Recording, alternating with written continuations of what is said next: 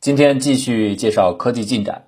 那么我们今天要说的这个 paper 呢，是来自于啊，确实是进展啊。它发表的期刊就是《科学进展》。呃，二零二零年四月三号，英国达勒姆大学物理系的三位作者卡夫拉、呃福斯特和沃乔夫斯基，这个文章的题目叫 “Lubricated Friction Around Nano Defects”。Defects 我们知道是缺陷的意思，Nano Defects 是纳米级的缺陷，就是这个缺陷的尺度是呃纳米级的。呃，lubricated friction 呢是润滑摩擦，所以你一听就知道它是研究摩擦现象的。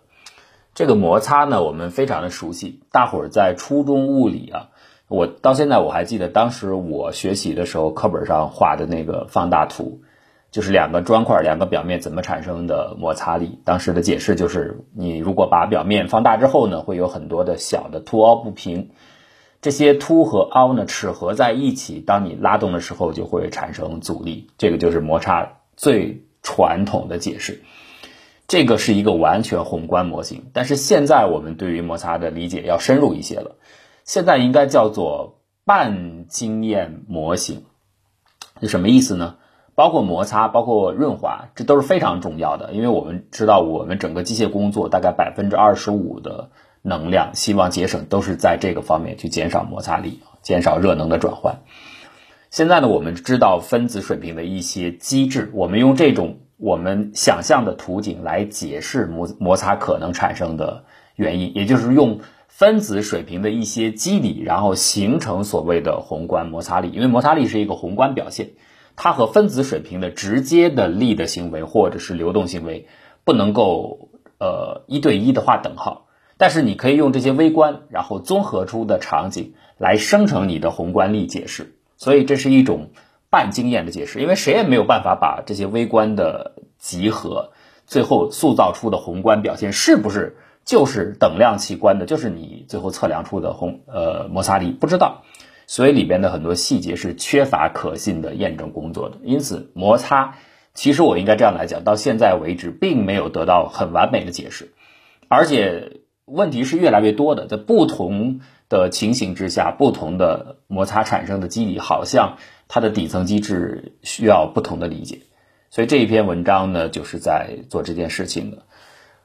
先总的来说，这个文章呢，主要的贡献或者主要的工作是两点。第一个呢，它是用呃 AFM，就是原子力显微镜来拍照片，来观察，因为它要到这个纳米级别去观察出。究竟这个力分子级的力是怎样的一个力，显示出的形态是怎样的？所以呢，他要看，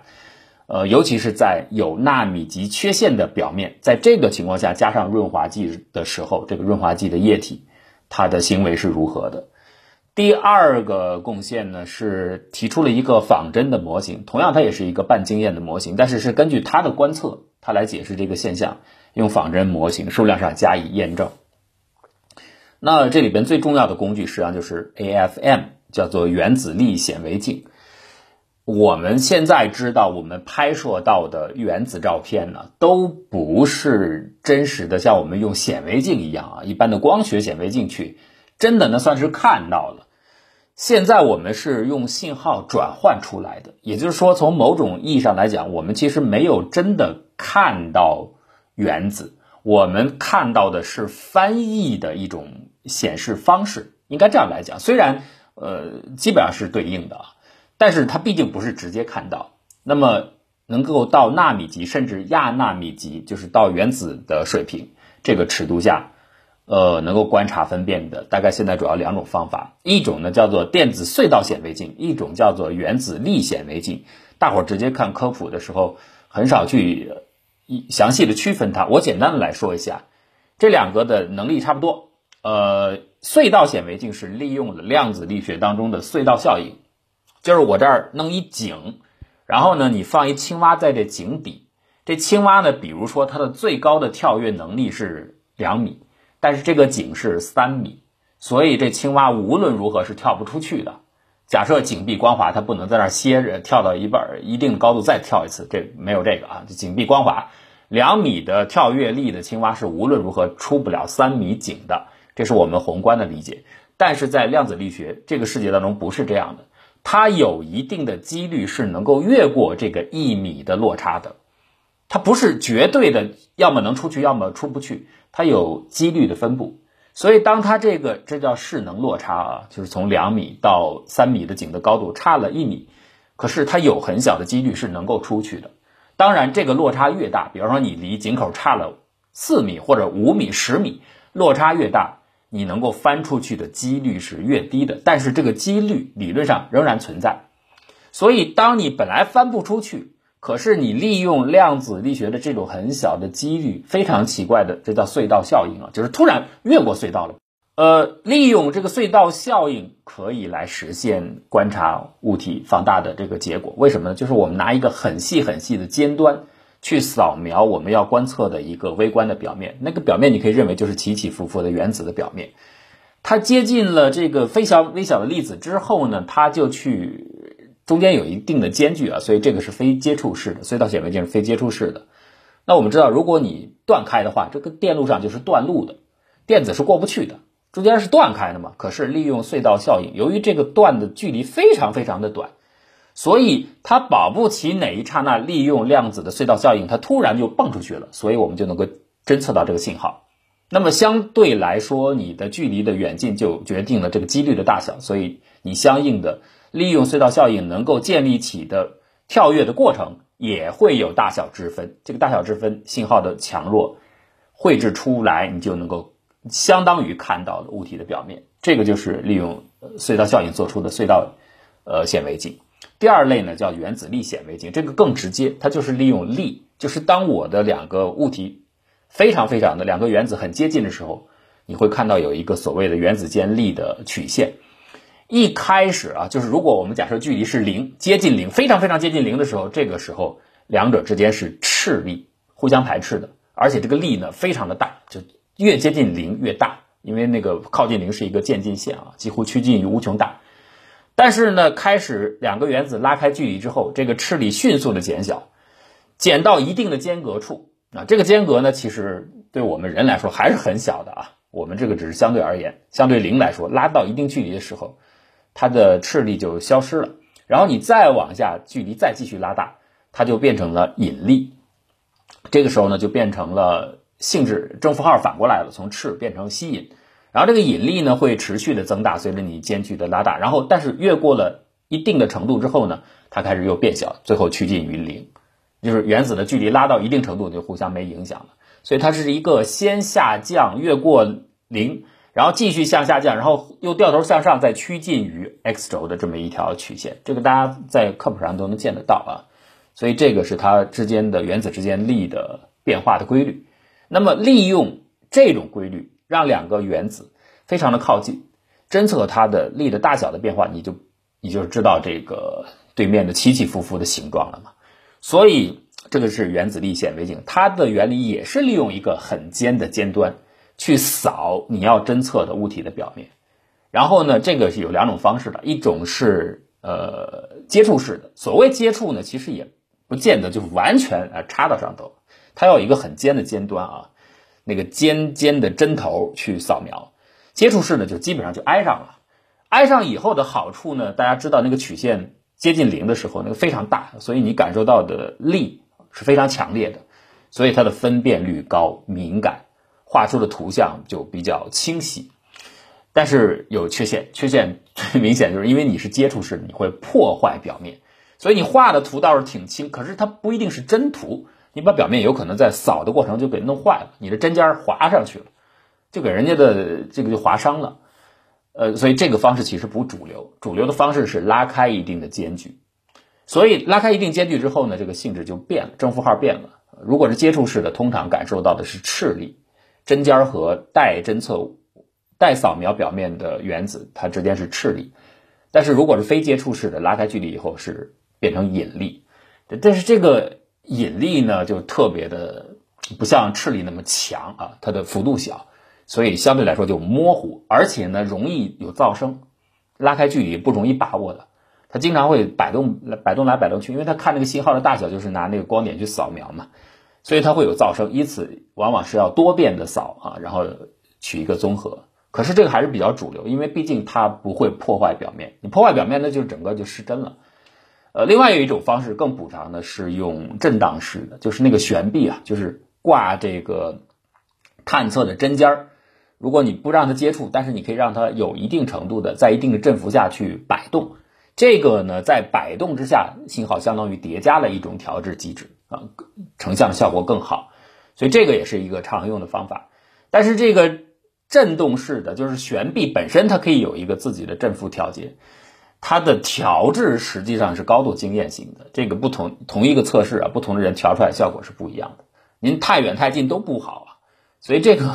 本身是呃一个细非常细的活儿，那么这是两种方式：原子力显微镜 AFM 和电子隧道显微镜。这个文章用的就是 AFM 显微镜啊，用的是原子力来做的。那么它就可以探测到纳米级甚至到亚纳米级别的精度。底下的固体表面就是所谓的被润滑物呢，就是一层石墨。这个也是很多研究摩擦、研究润滑喜欢用的这么一个标的物啊。石墨上面放润滑剂，润滑剂呢很有意思，叫角鲨烷。角鲨烷呢，很多女性可能知道啊。你保湿保水里边，我不知道大家看不看啊？里边大量用角鲨烷。这个烷就是烷烃那个烷啊，火字旁一个烷。你一听烷，你就你就完了。为什么呢？烷肯定跟硒和缺不一样。所谓的烷就是饱和的碳氢化合物，所以叫角鲨。角鲨是一个动物的名字，没关系。所以它是烷的，就是没有双键的，完全等于都打开的。这样的碳氢化合物，那只要没有双键，它就非常的稳定。所以呢，它为什么用它来做保水的成分呢？就它稳定，它不会氧化，不会改变啊，所以大量用它。但自然界当中，其实真正存在的多的是角鲨烯，而不是烷，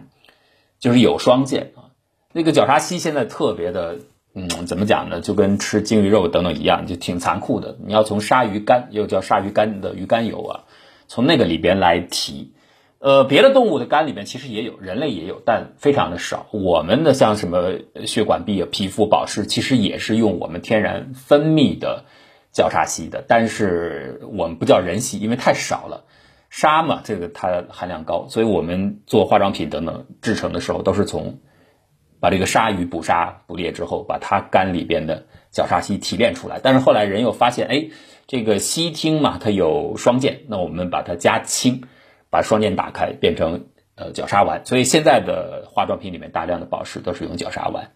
那由于它是对动物的保护、对环境保护都很不利，所以现在人们也开始用一些植物的方式来合成角鲨烷，但是那个不如，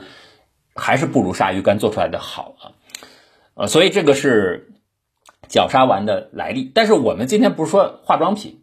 它是一个特别好的用在科研当中。进行润滑的最好的标的物，好像很多人喜欢用它。这个跟角鲨烷的分子特性有关。就角鲨烷在它首先它不会形成天然自然序，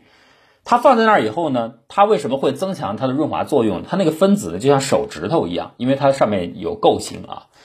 就伸出来的支链。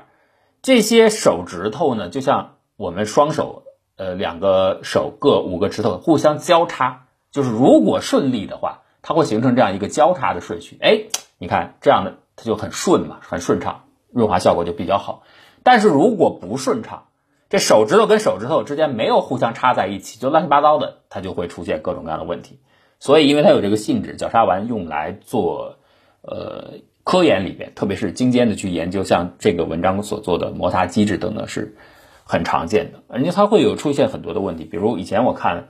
研究报告当中就同时报告，比方说研究这个两个物体表面之间的力的时候，这个剪切的测试和正向的测试效果就刚好反过来的，那就引出的一个问题，就这个角鲨烷到底它排序是按照它所要润滑的附着的固体表面的结晶方向去排序，还是按照剪切力就流动的方向去排序，现在都不能够完全清楚。所以我说，这个摩擦很可能是一个高度特异化的问题，它要跟你具体的场景有关，它不太好有统一的解释。就像这篇文章，好，我刚才已经给大家讲讲了，它大概做的工作就是用 AFM 原子力显微镜对石墨的表面，然后上面放一层角鲨烷这个润滑剂，拍它的摩擦的行为。而且它这个文章最大的特色是什么呢？它有意的引入了。缺陷，不像别人可能不太关注缺陷，那个表面就是理论上就认为是光滑的表面。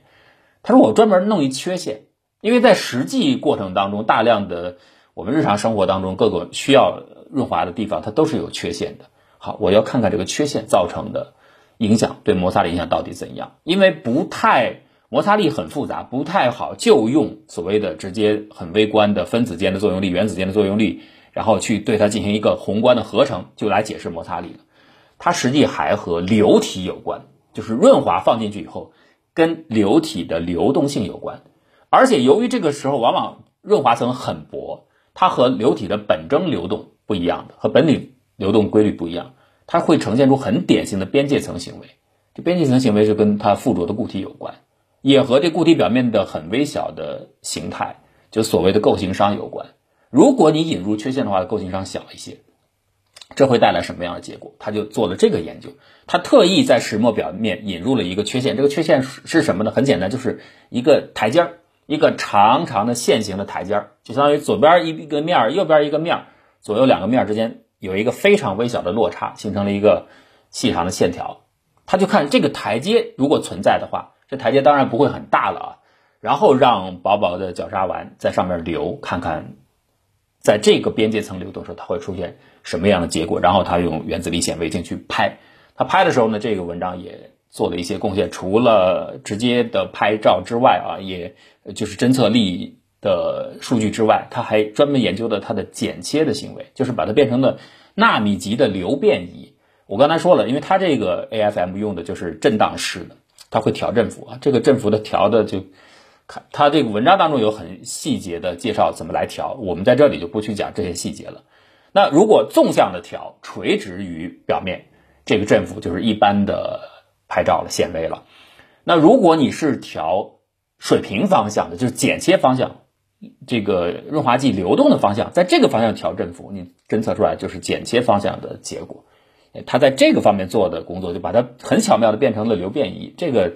蛮有意思的。那它就需要去看你流动。所带来的影响结果跨越刚才我所说那个细长的线性分布的台阶，会有什么样的结果？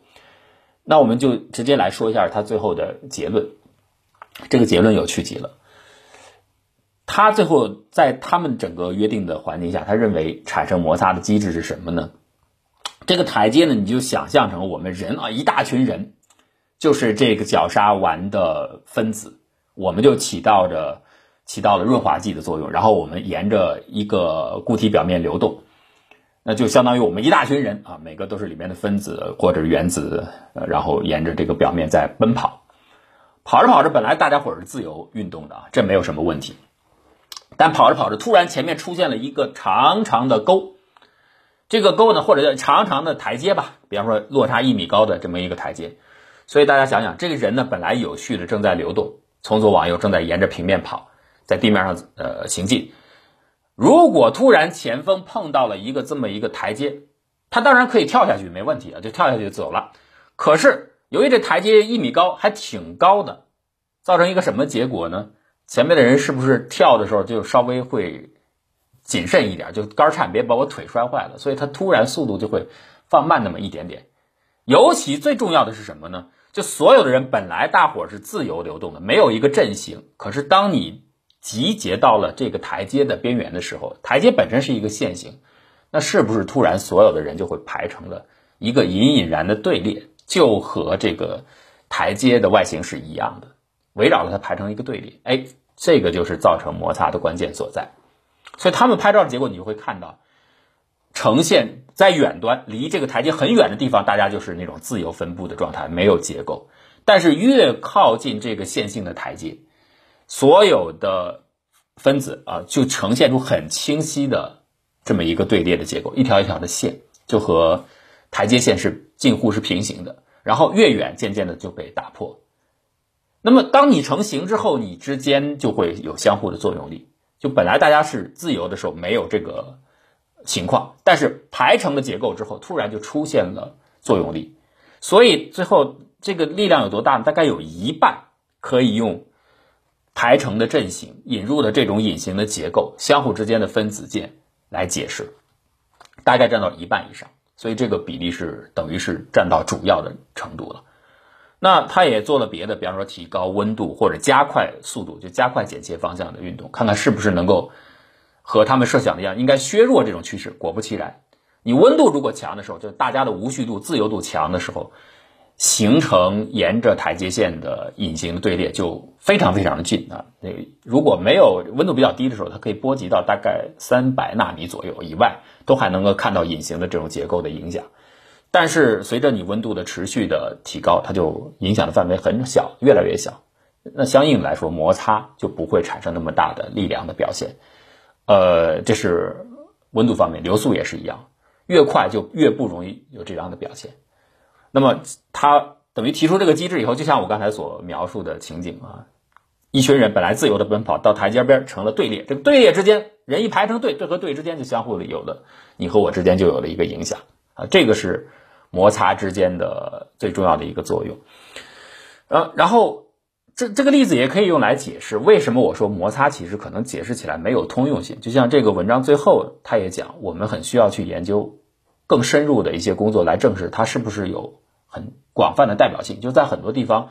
只要有所谓的表面瑕疵，引入了局部的缺陷、局部的结构的改变，都会造成边界层流动上面会出现这样的排序。这个排序就构成了相当一类摩擦的主要的力量来源，